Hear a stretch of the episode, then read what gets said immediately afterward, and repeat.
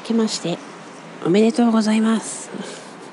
2016年今日は1月の2日です。スピンパジャマチルニーの、えー、新春特番でございます。えっとね。まあ、まず昨年の振り返りからね、えー、昨年はですね1月からあの怒涛の対談 配信をいっぱいにしました。いろんな人と対談できてとっても充実した感じでしたよね。スピンパジャマもね。えっ、ー、と元旦のあのハトポットのメグさんとの対談に始まりその翌日にやった、えー、今度あのメグさんと今度奥様の佳代さんと3人で延々こう喋ったというものを編集してみたりとか。その後に、うんと、イズファクトリーポッドレディオの DP さんでしょ？それから親父ラジオのギトさんからえー、となんだっけ？酒とバラダーツとタイトル忘れた。えと F1 さんと対談をさせていただきましてあのすごく楽しかったしあの貴重な体験をさせていただきました。またね是非いろんな方と対談っていうかねインタビューっていうかをやりたいなと思いながら後半はあまりこうポッドキャストをあもう一回5月にやったか。5月に今度あのまたメグカヨチルニーで3人で、えいっぱい喋ったやつを怒涛の配信をしましたね。その後あのまあ夏にもやろうかなんて言ってたんですけどもみんなバタバタと忙しいままどんどんと、うん、時間が過ぎていってそれとですね7月ぐらいからうんと、ライブ365というサービスを使ってですねあの、なんだっけラジオクドスというストリーミングの、あの、音楽番組を始めたんですね。チームで。フレディオのヒゲフレディさんと一緒に始めまして。週,、まあ、週1とは限らないんですけども時々生放送をやるというですね遊びをやってまして大変これがまた楽しいんだな。あのやっぱり家族がいたりするとなかなかねあの毎週何曜日やりますとかっていうことができないんですけどこう隙を見てですね あのちゃんとプレイリストを作って配信をしたりしていてそれが7月からで789101112とねやってきたわけです。でまああの大晦日になってきなりメールがですね ライブ365の方から届きまして衝撃的なメールが届きまして、確か17年ぐらいやってるサービスなんですけれども、2016年1月31日をもってサービスを終了しますと。えー、ショッキングなメールが舞い込んできました実はですね12月にあのそのなんだっけハトポットのメグさんとそれからあのあのですよあのひろかずエモーションさんもチームクドスにご参加いただけるってことで4人になってこれからやるぞって思ってた矢先だったので結構ショック ですがまあ1ヶ月間もう今日2日だから1ヶ月ないですけど前を向いてですね楽しんでいきたいなと思っています、えー、ラジオクドスのリンクはスピンパジャマの方にもリンクを貼っておきますのでよかったら聞いてください。普段は24時間ご機嫌な音楽が流れてますし、えーと、ツイッターにも、えー、公式アカウントができました。そこから、えー、これから生をやりますとか何時頃から生配信始めますっていう告知がされますのでぜひ見てチェックしていただいてですね。あのツイッターの公式アプリだとモバイルの方に通知を送ったりすることもできますのでよかったらちょうどタイミングがあったら聞いてみてください。ぜひね。そうそれからですね。昨年できなかったことっていうと あのそうそうこれを撮る前ゆうべ去年の去年って言わないんだ昨年昨年の、うんと、新春特番を聞き直してみたんですけどどんなこと喋ってたっけなと思って。そしたら、あの、新潟のポッドキャスターを集めてミーティングがしたいとか言ってたんですけどね。数日前から言ってるんですけど結局昨年もできませんでした。関係者の皆様すみません。というのはですね言い訳になっちゃうんですけど、あの、昨年は、えー、部署こそ 部署こそ移動はなかったんですけれども他の人の移動があって私の後輩ができたんですね。で後輩の人は全くのあの新しく入った人だったので仕事を教えつつ一緒にやるっていう結構私のような若輩者が先輩になってですねやるのはとても大変だったんですね。それであのでもとてもあの仕事を覚えるのが早くてですね。私が12月に2回も熱出して倒れたんですけど その時に開けた穴もしっかりサポートしていただいてあのよかったなって思いました。まあこんな風にねあのそうそう聞き直してみたら気づいたんですけど一昨年もクリスマス頃に私熱出したんですよね。まずい。体力が続かないじゃない。毎年12月になるとチリニーさんは倒れますみたいなことになってしまうわ。困っちゃうなそれは。うん。なので今年の抱負としては体力温存。仕事は7割。っていうか仕事はちゃんとやるんですけど自分の体力の配分をちゃんとしよう。っていうのがテーマです。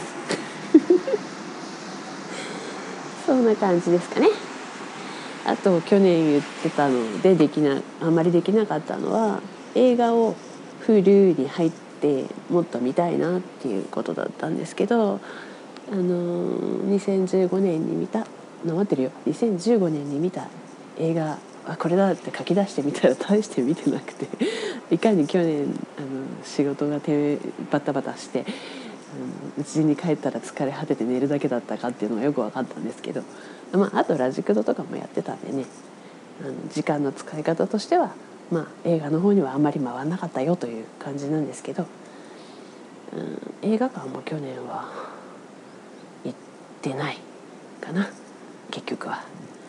年末に公開された「スター・ウォーズ」も見に行こうと思ってるんですけどなんせあの 熱出して倒れてたんで 行けませんでした。正月休みももう終わっちゃうから行けないかな。まあちょっと映画館のあの大混雑が落ち着いたところでね夜ひっそりと行きたいなと思ってます。さてさて。えー、それからですね今年の抱負ね。今年はねあのとあるですね。革とかもやったりする。革製品を作ったりとかもするとても素敵な方からですね。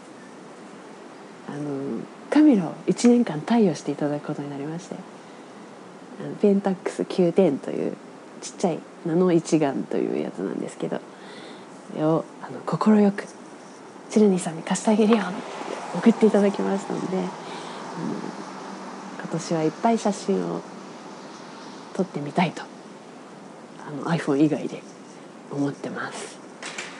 すっごい嬉しいです。いつだったかのポッドキャストで私誰かいらないデジカメ持ってる人いたら使ってあげるからちょうだいとか言ったような気がするんですけど夢って叶うんですよね。ああなんて嬉しいんだろうと思って。すいません。こんな自分で買えよっていう話なんですけど、うん、でもでもあの好意をありがたく受け取ってですね。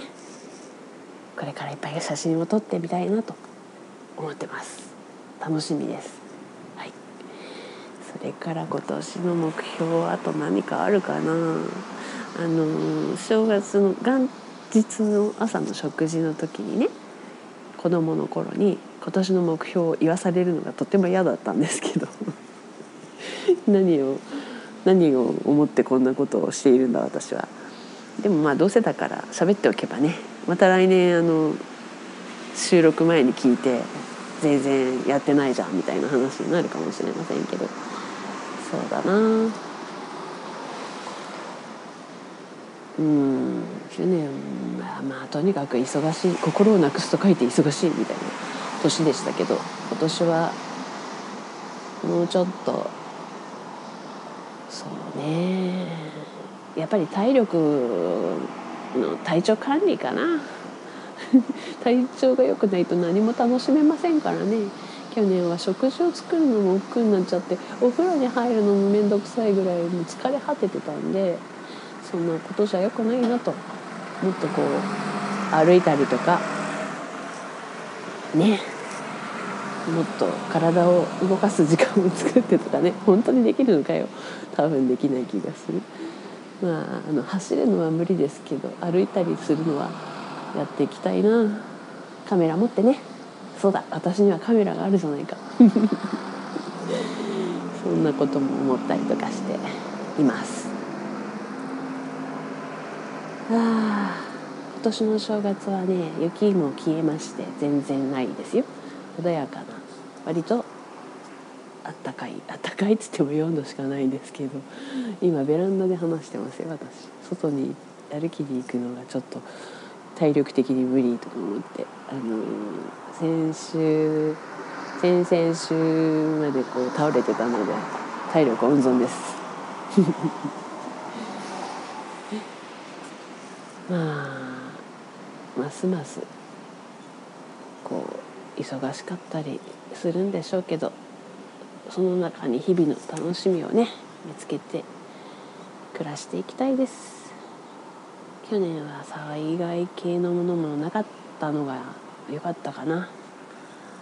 雨大雨もなかったし今のところは。あの何も特にすごいことがなくてもねあの何もないことがいいことだ。それはとっても思います。あ温泉でも行きたいな。そうですね。まあこんな感じで2016年の新春のトークはこんな感じですかね。こんな感じばっかり言ってるな。風邪をひかないように。